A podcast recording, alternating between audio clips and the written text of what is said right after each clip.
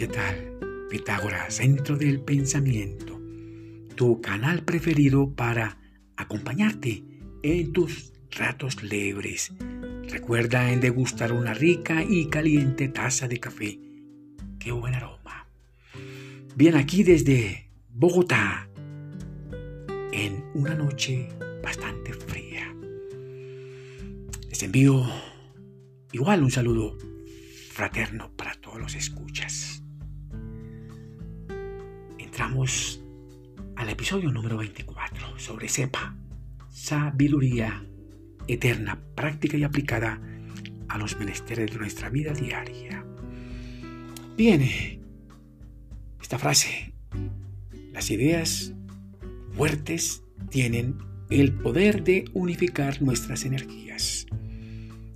Y nuestro título, aprender a elegir ese papel digno que le dé sentido a nuestras vidas. Bueno.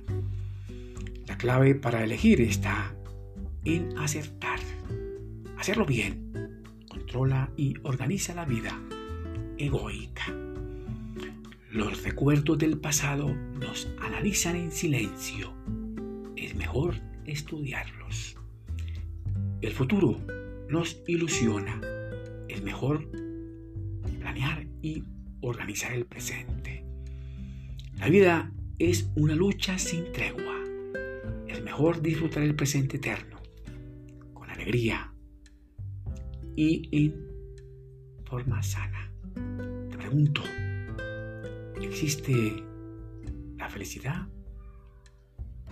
Por favor, responde allá en tu lugar secreto, en silencio y en reflexión. Recuerda que la felicidad solo existe en el alma.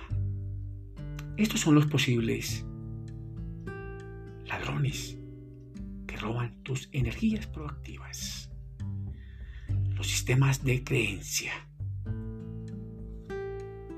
inútiles e ignorantes. La ira, la frustración, la rabia, el estrés, la depresión, la ansiedad, el miedo, las incertidumbres, el enojo, la corrupción, las especulaciones, entre otras. Mucho cuidado con ellos. Debemos hacer el mejor esfuerzo para co-crear con el Creador perfecto. Dejar las preocupaciones. Enfócate en disfrutar la vida de forma sana y alegre. No desenfocarse.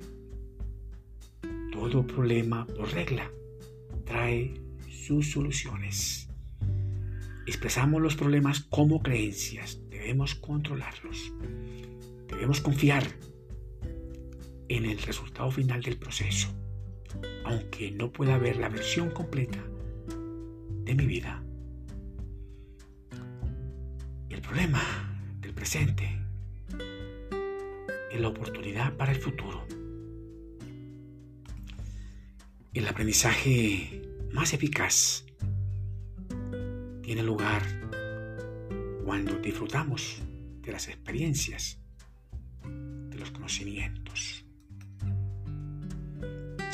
Existen unas reglas del conocedor y estas son, primera parte, se percibe el conocimiento, se armoniza con los conceptos por aprender y no se asimilan. Le queda difícil modificar ese aprendizaje de la vida. Segunda parte, igual percibe los conocimientos, armoniza con los conceptos del aprendizaje. Se da una transformación mental, pero una tragedia emocional lo devuelve al mismo lugar de donde se encontraba primeramente. Última parte. Igual percibe los conocimientos y armoniza con los conceptos por aprender. Se da una asimilación de los conocimientos, se aprenden.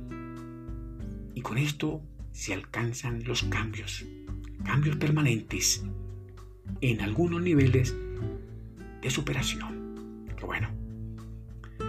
Debemos estudiar y aprender. Es la mejor opción. En verdad, lograr la maestría de la luz del conocimiento es un proceso tan natural. Debemos dejar, dejar huellas para quienes quieren alcanzar sus estados deseados. Esa lección que tomamos para aprender mejor nos ayuda